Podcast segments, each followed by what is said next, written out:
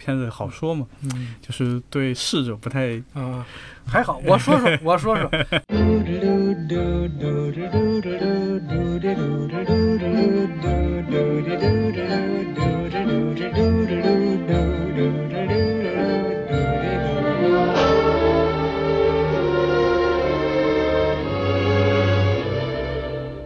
欢迎回到全知监督，这是一档不只聊电影的音频节目。啊，今天的阵容非常强大啊，又是我和西文两个人，相信大家也已经习惯了。哦，哎，我们今天录音的时候，今天是七夕，对，当天，哎，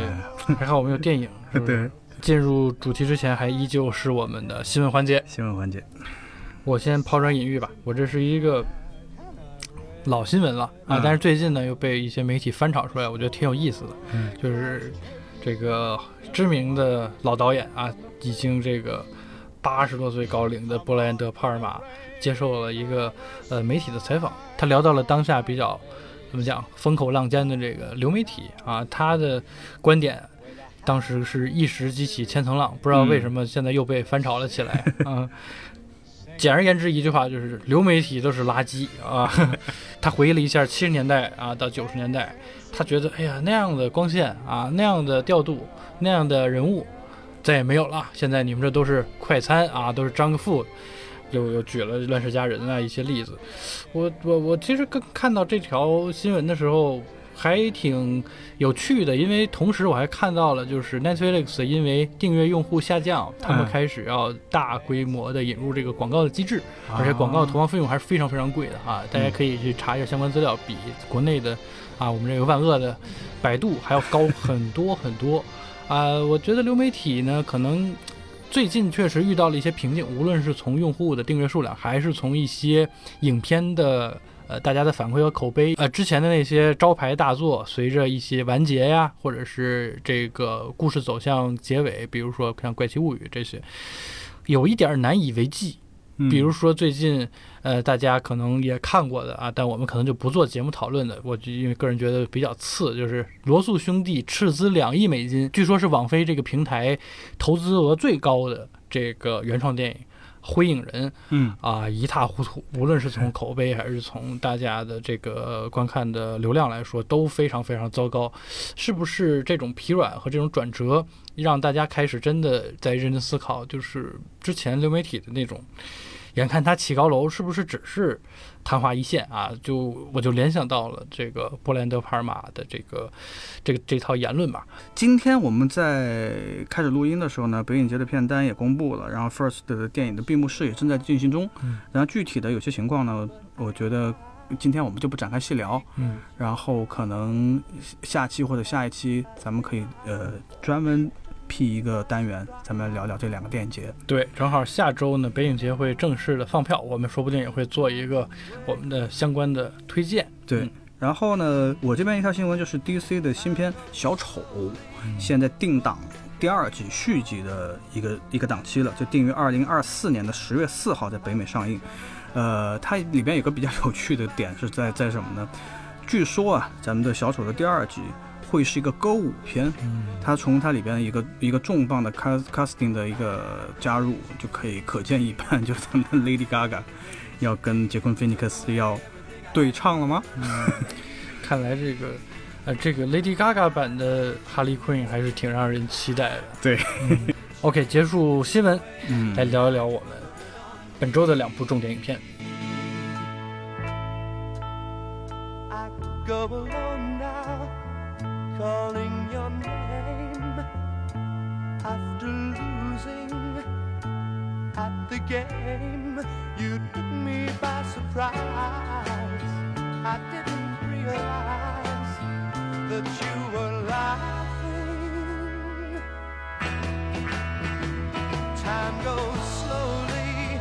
but carries on. And now the best years, the best years have come and gone.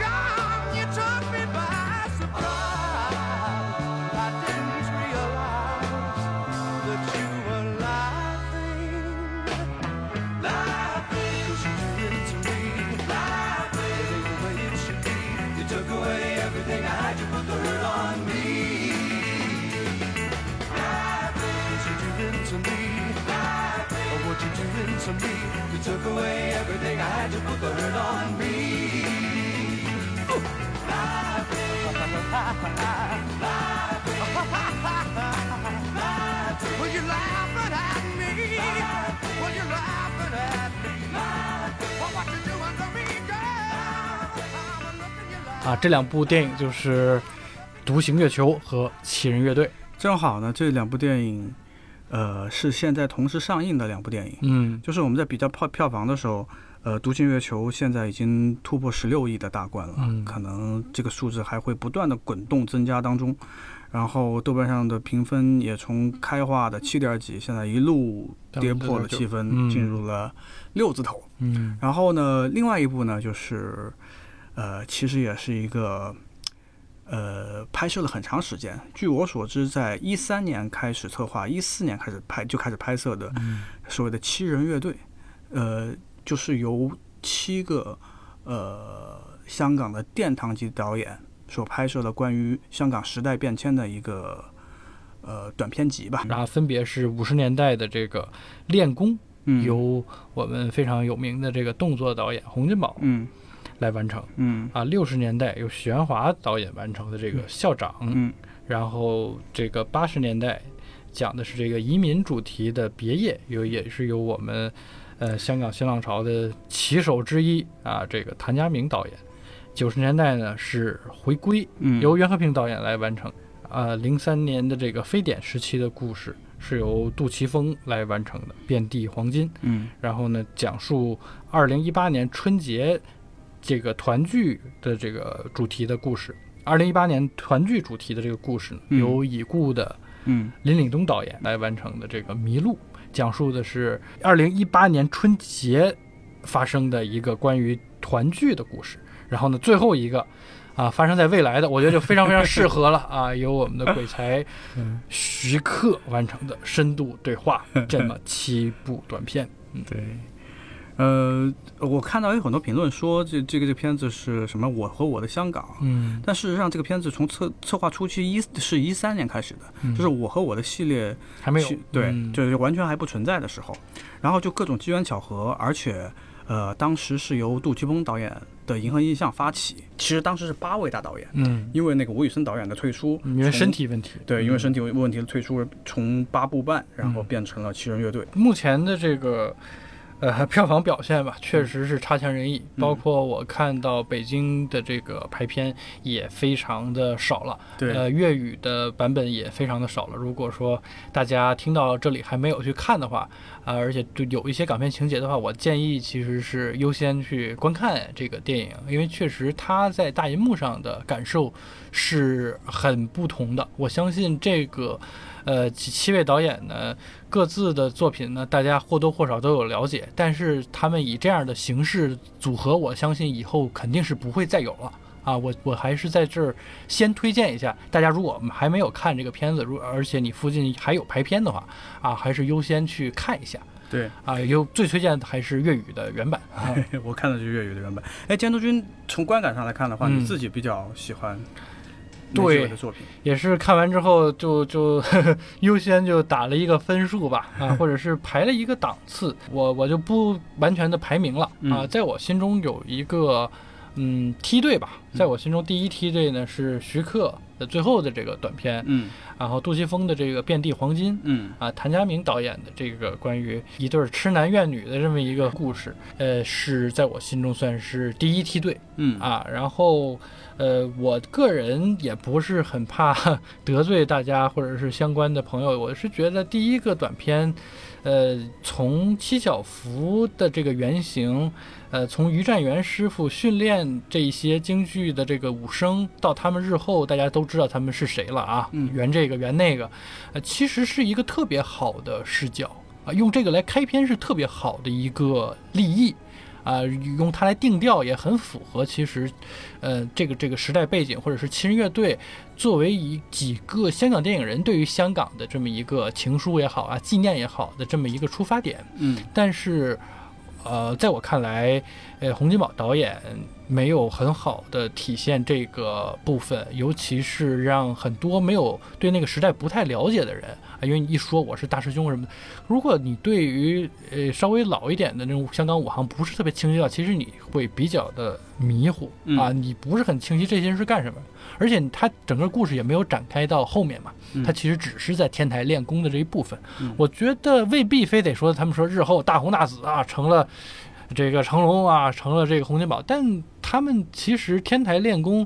呃，还可以有一些别的展示方式啊，这一点我是觉得值得商榷的啊，是我觉得这七部里头，我个人不是特别，嗯，满意和和和，我觉得有有较大的提升的一个吧，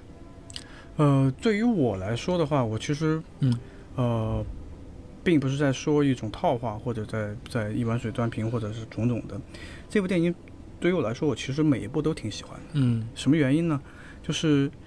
呃，回到一个稍微大一点的视角，就是香港电影的存在，从呃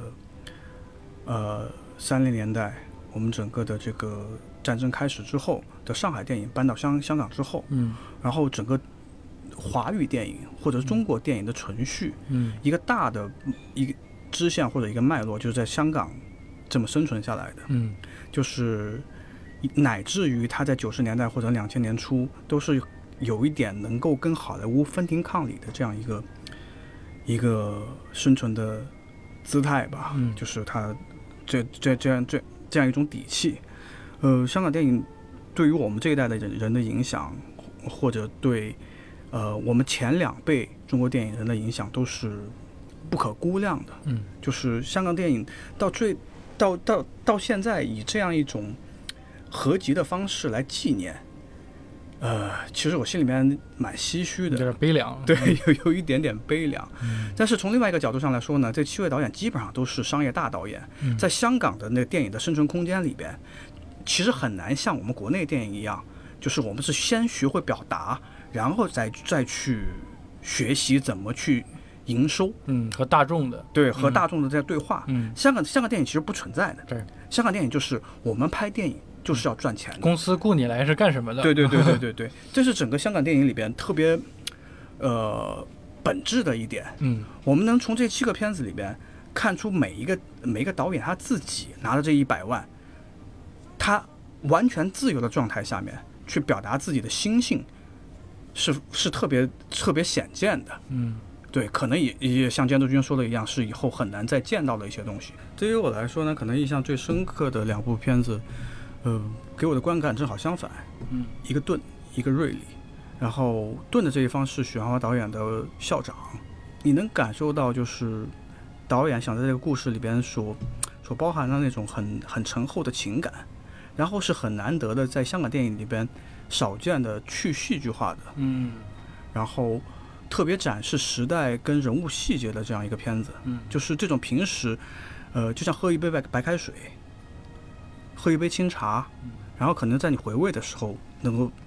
不断的咂摸出新的味道来。嗯谭建斌导演的《别业》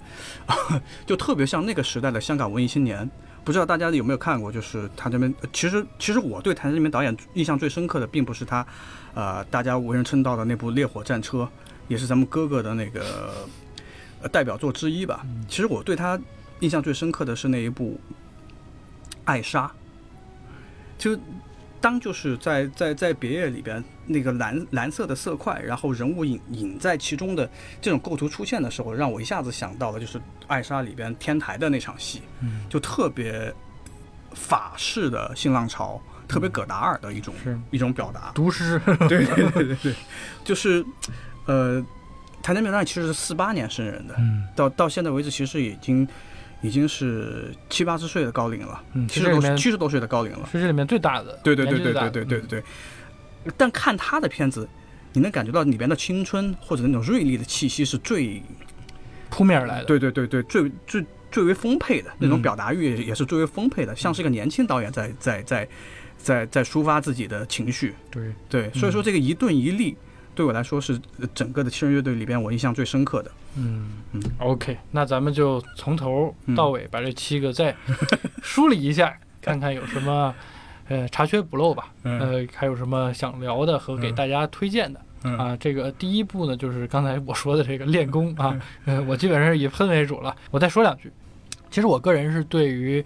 香港的这个所谓的袁家班啊、于占元老师这一个呃香港五指的源头是充满着敬意的，因为我觉得它真正代表着呃香港电影的一些核心竞争力，以及呃他为华语电影做出最大的贡献，其实在在呃类型片上啊，在在这个。动作演员的培养上，其实都做出了非常巨大的贡献啊！我觉得作为这种开山的这么一个意义来说，它作为第一个短片的选题是非常非常好的。对虽然这七位导演的这个顺序是抽签儿定的嗯啊，他们这么说啊，嗯 我也觉得这是冥冥中一个比较好的安排啊。嗯我觉得这个顺序是特别特别好的，嗯，就是各自都在站在了各自最擅长的一个年代上。一个年代一个领域里头，对是的对，而他让我较为嗯失望的点是在于他他没有把这个更好的切面展开，而只是局限在了练功本身上。嗯，这种有点自我致敬的味道呢，我觉得在在这样的一个七个短片组成的呃系列当中呢，它它可能有一点点的不太适合在第一位去去用这样的方式展示啊。我我并没有觉得怎么说这个选题不好啊，我是我甚至是觉得这个选题可能在这七个里头是比较更更恰当的一个。对我的看法跟监督君类似吧，但是我对这个片子还有一点啊，就是它里边所展示的各种细节，嗯就是包括这这这天台这这方寸一隅之间嗯的这些细节，其实还是蛮打动我的。就是呃，包括他们师傅在楼底下能够听声辨位，嗯，来分分辨他们 做了什么动作？对做了什么动作，种种的这些细节啊，嗯就是你没有身处其中，没有没有过过这样的生活，是很难去去、嗯去发掘这样的细节的。嗯，对，确实。嗯 OK，那就到了这个校长啊，嗯你最喜欢的这部，嗯呃，我也说两句。嗯我其实刚刚看完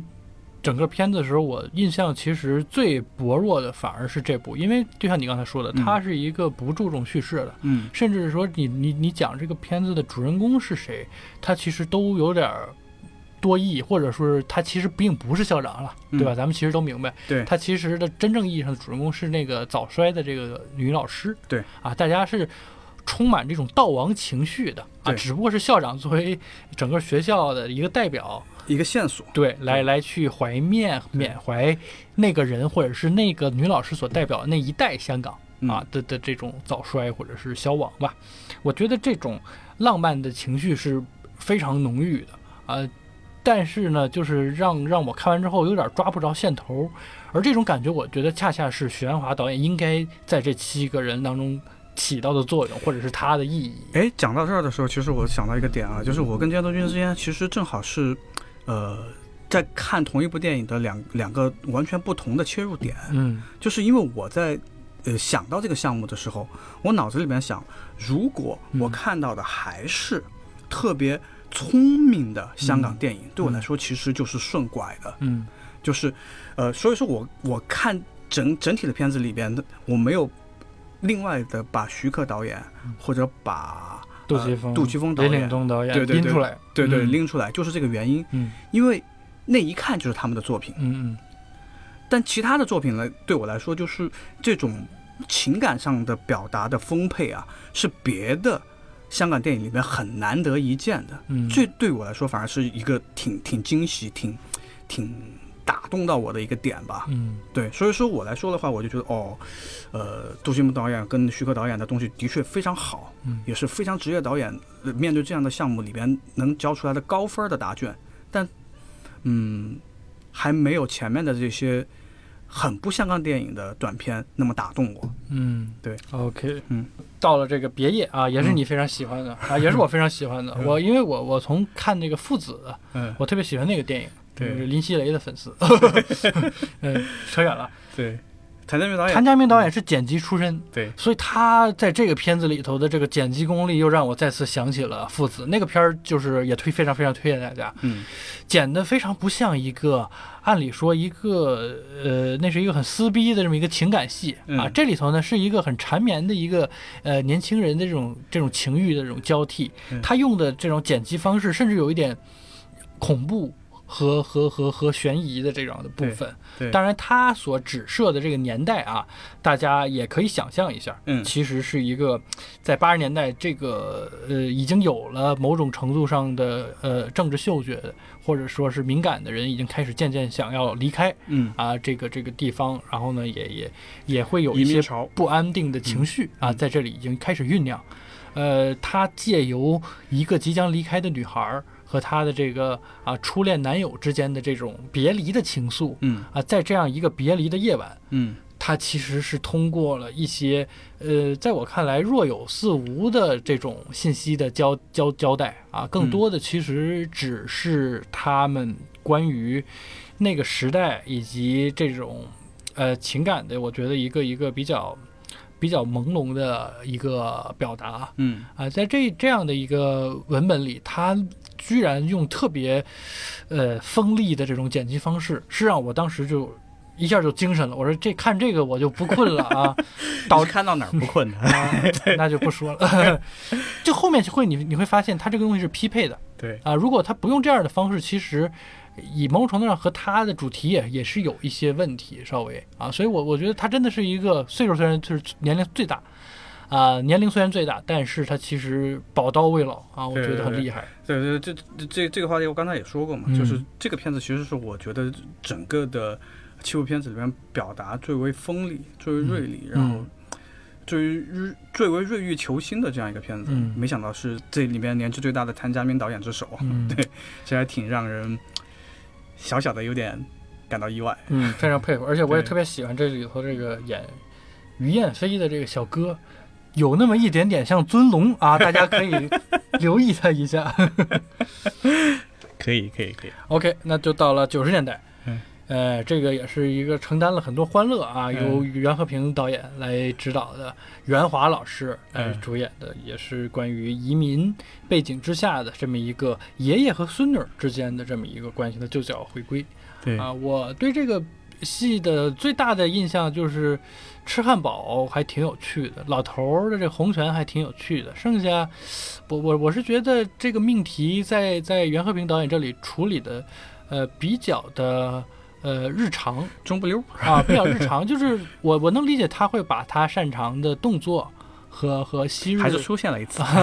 港人对于动作、对于传统的啊这种坚守嗯和价值观上的这种变化，因为他后面还是有一个所谓的迎接新的潮流和、嗯和和新的生活方式的这样一个转变嘛。嗯，我觉得是比较常规的一个处理。比较工整。嗯，对。呃，唯一的呃也不是唯一吧，就是袁华老师贡献了，我觉得他他精湛的演技，确实是，反而是不是在做动作的时候，他的表演让我其实更信服，比如什么拿水果呀这些更日常的部分，呃吃汉堡。对，我看袁和平导演的呃呃呃这个短片的时候，其实心里面想的是，哎，有有点什么既视感，有一点在电影学院看大家的学生毕业作业作作业的这样一种感觉。当然，我说这话完全没有半点的贬义啊。我觉得像像这样的大导演，到最后他们回归母题的时候的选题和他们的表达方式，嗯跟我们的年轻人其实如出一辙。嗯在里边所蕴蕴含的这几十年的这种情感的积淀，又是有所不同的。嗯这一点还是跟我最开始的那个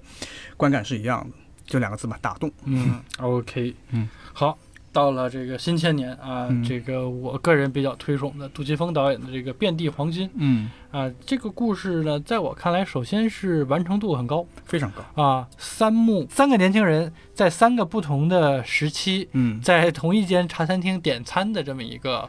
舞台，对，展示了可以说是香港自九七回归之后到这个差不多呃十几二十年之间的整个的一零年前后。变化。对啊，这里头包含有政治的气象，有经济生活的，也有一些文化的，甚至是一些怎么说大家的这种交流方式的对啊，我觉得都在其中。对，呃，即便在这样一个小的环境，这样一这样一个时间跨度上面，居然还包含了一个夺命金式的嗯。故事的反转。嗯，是。的，反正这这片子没没得说，了不得，嗯。只能这么讲。对，很精巧嗯，然后同时呢，你也能感受到他对于呃他的这个时代的选择，我觉得是比其他导演更大胆了一些，因为他拍的不仅仅是这个零三非典啊，大家都知道这个呃，香港有一个特别著名的这个小区啊，当年是一个非常夸张，因为大家当时还没有一个概念，就是气溶胶或者是这种。呃，传播可以通过上下水的方式，但是现在咱们经过了这几场疫情的洗礼，其实明白，当年那个楼就像是一个灵异，甚至是有一些被妖魔化的，对。接连接二连三的被确诊、被抬走，因为早期的这个非典的致死率还是非常高的。对，那种恐怖的气氛，然后他又把在这个这三个年轻人在在在纠结是不是要投资房产、投资这个股市之间的这个犹疑和港人的一些心态变化对，进行了一些挂钩。对。呃，只能说这部短片可能是在所有的短片里边，呃，工艺最为复杂，啊。信息量特别巨大的，嗯，然后皮儿薄嗯馅儿大，嗯。一入口之后还五味杂陈。对，呃，你绝对能够透过这个短片，这三个年轻人的这个 这个遭遇吧，它其实是一个喜剧结尾啊，对。能够感受到这座城市其实在呃近二十年的一些变化。对嗯。对对，就是在在在讲变化，嗯，遍地黄金啊，这名字也特别气势啊。是的。OK，那就又到了更近的这个二零一八年期间啊，呃，嗯。又到了几乎就是我们现在了。嗯啊，他这个故事叫《迷路》，讲的是这个丈夫回到香港与妻儿团聚，但是却迷失在街头，最终不幸啊离世，勾连出他的这个祖孙三代吧，嗯，人在这个香港生活的关于祖屋的这个记忆，由任达华主演，由已逝的林岭东导演来指导。对对对对对，这片子好说嘛，嗯。就是对逝者不太啊、还好，我说说，我说说，林岭东导演，其实大家都熟很熟悉的是他这个《监狱风云》啊，对还有在早年间在大陆也拍了这个这个这个这个什么那破片叫什么来着？嗯，杨家将一一些一些动作片吧，而且、啊不，杨家将不是，不是他，对，呃，林东导演大家还是比较比对他的这个所谓的暴力啊，很很很很熟悉，尤其是他的一些、呃小范围的这种很逼仄的这种暴力呈现。这个老年之后呢，发现他这个人的审美和气和和整个的气质都发生了一个巨变哈、这里头的所有人的这个行为方式都特别的慢。这是让我觉得特别奇怪的一个一个处理。其实这里头有一些动作戏，因为嗯迷路嘛，它其实有这种追逐的，还有自行车里的追逐。但在我看来，这都特别特别的慢，而且特别不香港。嗯我觉得某种程度上，这个是，哎，我觉得林岭东抓到了他的这个所谓的呃近乡情更怯啊，一个是一个归来人的这么一个状态，因为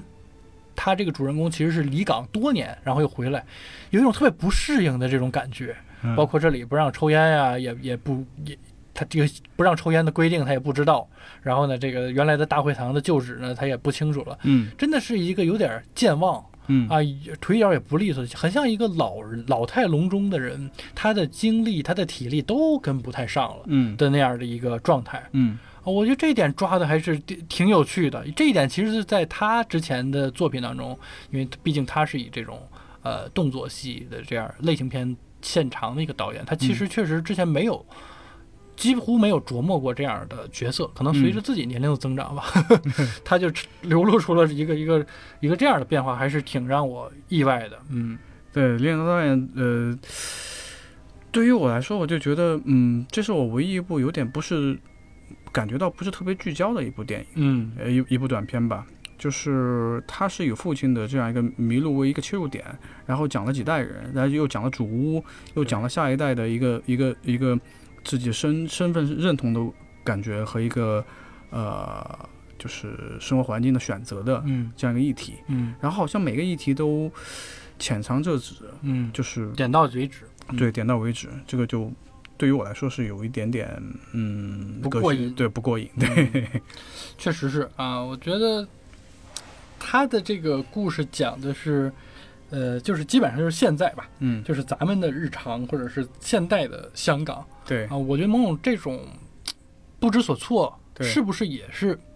啊他们想传递出来的一种情绪啊？我觉得，也许我觉得对香港人来说的话，他们会有更更多更深的体认。嗯，就对于我们来说的话，就觉得呃，突然从市中心的这样一个环境转到主屋去的时候，哎，我觉得这是香港吗？然后我们再看后面的时候，其实是是稍微稍微对对于我们非香港观众来说，觉得有点离题吧。嗯，是的，对对是的，嗯尤其是刚刚经过杜琪峰导演那种，我靠，高信息量、嗯高密度、高反转的这么一个故事之后，紧接着是这样的一个，对对故事，对对对。嗯，还是需要适应一下。对对对。嗯，但我觉得也是很值得看的，尤其任达华在里头表演，我觉得还是宝对，刀未老很不错，啊，还是宝刀未老。很不错对，包嗯。包括前面的吴镇宇，嗯，是的对，校长也很不错。嗯对对对，OK，那就前面的这一切似乎都是为了最后的这个故事在服务，一个巨大的铺垫，好吧？对对对，就是这几位导演，如果推选出一位拍未来的香港，或者是他们未来当中想象的，那只能是徐克导演。哇，为我反正是让我非常的。呃，惊喜的一个小短片，这也是我最喜欢的之啊一。对其实这种形式不算特别新新，特别的新啊。如果没有看过的，那就听到这儿呢，你就不要再往下听了，因为后面一定要剧透，这个短片就失去了它的乐趣。对，因为这是对前面的几个几个片子，甚至是这个戏外的一些东西的一个一个一个一个总结，是的，但是用特别戏谑和特别嗯特别幽默的方式。对，对就叫深度对话，对来自徐克导演。他讲的是呢，在未来啊某一个有所空间，有一个精神病院啊，正在进行一项呢有关于精神分裂的这么一个研究。对这时候你就能看见有四个人参非常忘我的参与其中，在表演。但他们到底谁是医生嗯啊，谁是患者？哎，不断的在交换身份。对 对让我很惊喜的是，他其实这种这种这种怎么说呢？对镜说话呢嗯还好，因为这个其实也蛮多的，而且徐克做出这种事儿呢并不奇怪。嗯让我比较有有有有觉得有趣的是，他其实一直在追问一个事情。嗯。其实我觉得他就是为了在追问这个事情，他编的这个故事，嗯。就是我是谁，你的嗯职业是什么。嗯，啊？他不断在追问张达明这个问题。对，其实我觉得银河映像也好，杜琪峰也好，呃这个香港电影也好，对他们用这样的方式来纪念或者是来缅怀，嗯。呃，他们自身对于香港电影的追忆也好，嗯。呃，大家对香港电影的记忆，以及香港电影到底意味着什么，嗯可能就是凝结在了呃这一声追问当中。对对对，你是做什么的？啊、你是谁？嗯这里面这个张达明和和和他对面这个所谓的医生啊，呃，不断的在说啊，我是 Maggie 啊，我是张曼玉啊，我是徐克。呃，插一句，这张达明在里头的化妆真的非常像徐克，这化妆技术可以的。我是杜琪峰，我是林岭东，啊、他的身份在不停的转化啊、你可以理解成他是一个精神分裂的人，你也可以理解成那一瞬间，我更愿意理解成，其实，呃，张达明就代表了整个的这七位，甚至是香港影坛整个香港人的一个缩影。他们在这样的一个房间里，在这样的一个空间里，其实是在思索这样的一个问题。一个大灾问，嗯。对，一个特别哲学的我是谁，嗯。我是我要去哪儿，嗯。而站在玻璃对面的观察这两个呃医患之间的这个看似有一些不不不不不不太不太理智的这个对话的人们又是谁？对。啊？到底我们在从中又充当着什么样的角色对啊？这样的诘问，呃，某种程度上。呃，是一个让我觉得非常高级的一个结尾，在大家就哄堂大笑的时候，因为最后出现了 许鞍华导演和 徐克导演本尊，对，不是你发我通告的吗？不是你还给我钱吗？对，又非常的哎，现实，这这这剧透了吧？啊，所以一定要看啊！嗯就是如果你听到这剧透，嗯，我敢保证你还感受不到这个最后这一段的幽默之处，嗯一定要去看啊！嗯即使我们都最后觉得这是一场玩笑的时候嗯啊，我觉得大家还是会回想一下，嗯就我们到底站在哪里啊嗯？我们该怎么回答 张大明的那个问题对啊？我到底是谁？我的职业到底是什么？嗯，我来这儿到底是做什么？对。啊、说起来很唏嘘啊，就是我们在录音之前，我正好跟深度参与到就是七人乐队这个项目里边的一个资深的、非常资深的香港电影人，就是我的前辈聊了两句，就是讲呃讲了讲我对这个片子的一些观感啊什么的。嗯嗯，他给我发过来一一行字让我觉得特别感动，也就是我们今天的一个讨论的一个主题吧。他说这个片子啊，就是他们一般随着机会已经逝去的电影人，在挣扎中交棒，嗯，以及对电影最后的告白。对，这个所谓时间的逝去和交棒的这样的主题，其实就就像同时在上映的这两部电影一样，《七人乐队》和独行月球，对一个二百四十万，嗯，一个十多亿哎，就是这样的，就是，哎，就是眼看他，起高楼是吧？对，嗯，希望他能坚持。对对对对对对，就像我们刚才最开始聊起来的时候，也讲到王菲对这个这对这个行业的冲击，也讲到、呃德帕尔玛导演嗯，对评价，对嗯对整个电影时代的一个失望吧。嗯，我觉得这可能就是这个时代的本质，嗯就是总是在新陈代谢的，总是在一代又有一代的新人出现，然后旧浪就被拍死在了沙滩上。唉，对，有些伤感啊。那嗯我们就直接切换我们的这个情绪，嗯来到独行月球。嗯。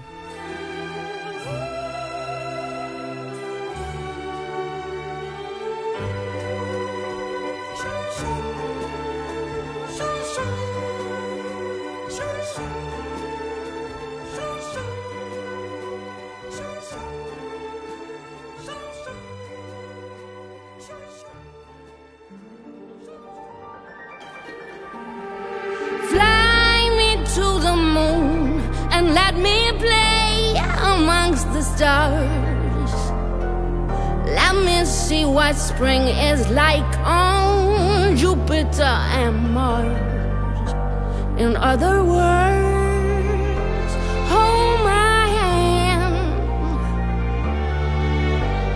In other words, baby, kiss me.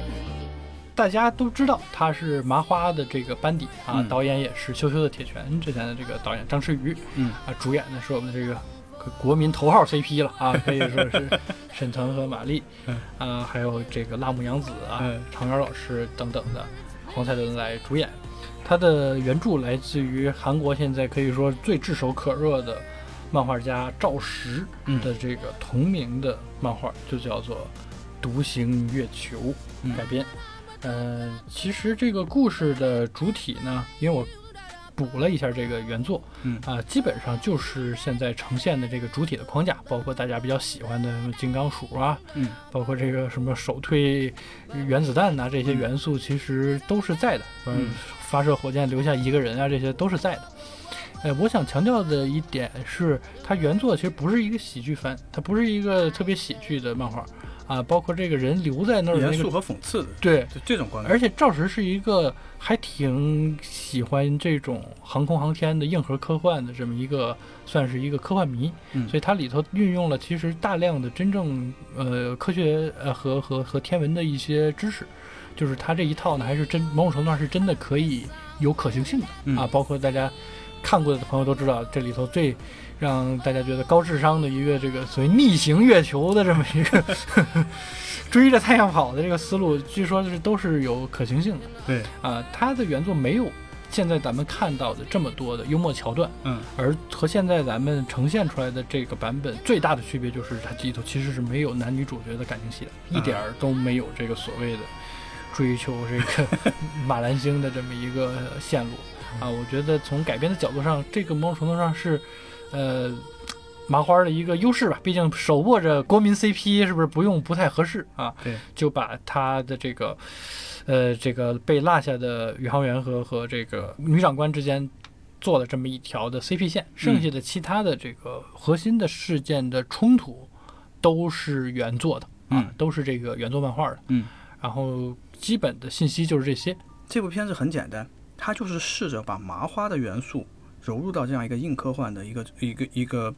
呃背景里头去，去做这样一个非常有高电影工业属性的这样一个电影。如果这个想法嗯能成型，即便能及格，就是刚才说的那句话，这个电影不爆款，什么电影爆款？嗯但是呢，对于我来说，我就觉得可能问题也就出在这儿，就是麻花的那套系统呢，它是基于一个舞台，基于演员，嗯基于就是这种呃，说的直接一点，实际实际上它的爆款或者是它它的那个对大众的高接受度，其实源于我们对观看小品的传统。嗯说的直接一点，就麻花的东西，它其实就是呃小品这种形式的电影化。嗯对，呃，但是小品这种东西呢，它的幽默感是基于它的背景或者它的呃整个发生的环境的舞台感，但是呢，所谓的硬科幻电影，它其实跟这种舞台感是正好相反相反对，一个是架空的，一个是呃利用各种各样的手段来展示一个写实的科幻场景。嗯。这两这两种气质是实际实际上是有点互斥的，对。对，所以说我们才会看到就是呃各大平台上的有一些评论，就觉得一到后面就是片子开始走入煽情的这个部分，就开始觉得不适。嗯。或者说接受后面的煽情的部分的，就觉得前面的笑点和前面的就是这种，在这种世界末日的场景下面的这种搞笑的不适，嗯。他们两者之间就是这拉扯了，对这种拉这种拉扯，就是让整个电影的观感就会下降。嗯但是呢，不得不说，这个电影就是对票房来说是毫无影响的。嗯某种程度上，他其实是想要通杀。对你站在一种特别大的这种家国情怀、拯救世界的这个概念上的对对对科幻巨制的角度，对他要。然后呢，站在前面在炒 CP，被一个人被留在了一个星球上的这种趣味，效果对对包括被一个袋鼠打的这个鼻青脸肿，其实也都是麻花的基本盘啊。他就想说，在自己已有的啊搞笑的这个这个受众的基础上，他这次其实是做了一次拓展，因为确实这也是改编别人的作品嘛，没有改编他们自己的舞台作品，其实就是想看看能不能突破所谓的他自己的这个上限。那现在看起来，这个接受度以及他们确实投入了长时间的后期的这个结果还是非常理想的啊。从从展示出来的这个比较硬的这个特效的水平来看，从硬的程度上来说呢，麻花真是这这部作品真是做到了既要又要还要，嗯获得了这样这样的超高票房，或呃，但是从另外一个程度上来说，就我刚才说的这种割裂感，嗯他们这种既要爱呃既要又要，嗯其实牺还是牺牲了一部分东西，就是所谓这个电影的整体感。嗯，对对，所以说这个口碑或者它的评分在。呃，口碑的不断嗯不断的叠加之下嗯有所下滑，这也可能是意料之中的事儿。对对对对，因为毕竟他的这个原作吧。是一个悲剧结尾，而且这个悲剧结尾是无法改的，嗯因为他如果改的话，他其实前面这个呃某种程度上他会有点不成立，而且从物理的角度上来说呢，他也无法实现，就是怎么又能把这个炸掉，然后我又能活下来。对，呃，他在不想损失原作的基础上，已经我觉得在尽力再去弥合这个东西的矛盾，但确实是最后的这个悲剧结尾，确实是使得整个故事的走向和他前面呈现的这个气质有一个一百八十度的这么一个一个一个掉头。呃，在这一点上，我觉得恐怕任何的这个表演和任何的这个国民的这种认知度都不是特别能够拯救。对，但是麻花还是做了一件特别令人尊敬的事儿，嗯就是就像我们说的一样，就是呃，麻花它其实是源于源于剧场的，嗯，它的受众可能是在这个国家里边最广泛的受众，就是喜欢看小品的、喜欢看春晚的都不会讨厌麻花。对对对对对，但是呢，麻花没有就坐在自己的这样这样一个优势上面就就睡大觉，就是我们看到它其实这个尝试某种程度上也是一种冒险。我们上一期在讲科幻电影的时候也讲过，就是所谓的这个行业里边的工业属性对这个行业或者呃对这个市场本身它的一个呃基础性的影响。嗯，我们没想到这麻花居然是介入了这样一个这样一个赛赛道吧？嗯，对是嗯需要一些勇气。对，需要一些勇气，也是冒险的。但是身边的朋友听到一些，呃，稍微有点揶揄或者有点有点酸的一些观点吧，就说，哎，这事儿吧，有钱都能做，我们就各说各话吧。但不得不承认，就是这么长周期、嗯。大大投入的一个项目，嗯，还是需要一些魄力的。啊。这个确实是有钱的公司，我相信不不止麻花一个 啊，麻花也不是中国影视行业最有钱的公司。对，啊。这样的魄力，而且他们某种程度上赚快钱和赚容易钱已经成为了一种习惯啊。按理说，他们应该是很接受和很很很很不会去冒险的。呃，嗯虽然我刚才提出了一点点的批评，就说说他们在两个调性上面的一个稍微稍显有一点点割裂，嗯但是像这种既要又要还要的这样这样一个诉求前面，麻花能做到现在的程度，我觉得已经是成功嗯及格线以上，嗯甚至能达到七八十分了。嗯，值得敬佩。对对对对嗯对是的，是的。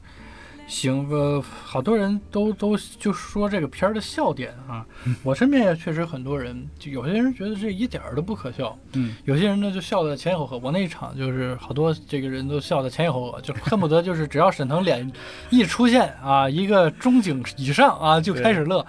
我呢是一个，我我是笑点不算特别高，但在观影的过程中，我有一个地方是让我特别开心的笑了出来。嗯啊，也结合上一期节目，就是关于所谓的科幻电影意识形态，是让我 有了一些思考。就是黄才伦说了一句：“我不相信科学。”嗯啊，其实这里头这个故事大家都知道，它其实是用严格的，呃，这种航天的知识嗯啊，来来来辅助他完成的这个任务嘛。当他喊出那句话时，我不知道为什么我特别的开心，因为因为他他确实他本来是个骗子啊，然后呢他在那里头他就是在情急之下说的那句话，但我觉得某种程度上其实是一个特别有趣的，呃，符合他那个人物价值观，甚至是符合某种程度上非好莱坞科幻片价值观的一个东西。嗯。啊。如果说、呃还有另外一种非好莱坞的科幻片表达的话，那么这种不信科学的方式是不是也有可也有它的空间和可能性呢？黄才伦这个角色让我觉得哎挺有趣的，因为咱们看到基本上英雄都是嗯秉持着科学理论，嗯严谨的这个大胆假设，小心嗯求证，最终成功。而这么一个疯子啊，加骗子的一个形象，说出这样一句话，让我莫名的觉得，我靠，这个会不会是一个不一样的路啊？走出我们特色的路，让我就是当时听完，我觉得太有意思了。这句话，我我的笑点就不说了，我的笑点还挺 low 的，我的笑点我，我没有没有，我最大没没没，我最大的笑点在一号线巨星。但呃，有一说一，这个小哥这个演的是真不错，我也对希望涛涛的戏份能多一些。不过聊到这儿的时候，我真的是觉得麻花太可怕了。嗯，麻花简直就是一个对笑点的控制，或者它的存储量，或者它的储备量，简直就是一个笑点的超级市场。嗯一个笑点，典 对一个笑点的的点沃尔玛。而而且他很自信，他知道在这儿说出这个点，你是肯定会乐的。就就是所有的观众，嗯别的不敢说，嗯笑点总有一款适合你。嗯，你总会中招的。OK，那在我们的欢声笑语之中啊，嗯。就结束本期节目。对，啊进入到推荐环节。推荐环节啊。嗯。本周我的推荐非常非常简单啊嗯，刚才已经提到了谭家明导演的《父子》，嗯。本片一举把郭富城啊扶上了这个金像奖影帝的宝座。嗯。里面呢，你有想看香艳的场面，那也有，嗯。哇塞，这个关于人性的一些讨论的那也有，关于底层社会的描写的那也有，嗯。郭富城的这个有趣的表演在里头，我觉得可以说这个片儿得影帝，我觉得是，呃，严格意义上来说，确实是实至名归，是嗯我觉得郭富城近些年吧。啊，这个片儿虽然也有些年头了，对是非常非常好的，对，比他后来也被夸奖的像《寒战》呀、嗯踏雪寻梅的表演，我觉得还更好一些、嗯啊。在此，我的推荐就是谭家明导演的《父子》。哎，我正好了，我的推荐呢跟卷都君正好对账了。我也推荐另一个另外一位，呃，剪辑出身的导演。其实他现在这位导演到现在为止，他的主业其实还还是剪剪辑对 就等我们的罗永昌导演的《每当每当变幻时》，这这部电影其实是我看那个七人乐队之后脑子里面闪现出来的第一个印象，第一个我能联想到的电影，就在七人乐队里边，你所能看到的香港底层的那种风貌，或者底层人的生活的人情冷暖，以及它时代的变迁，嗯都可以在这部电影里边找到那种人生的时间的况味。嗯，对，这就是我简短的推荐语，大家去看。每当变换时，好的，好的，以上就是本期节目的全部内容。如果喜欢的话，请你一定要分享给朋友们。那我们就下期再见，下期再见，周更啊。拜 拜拜拜。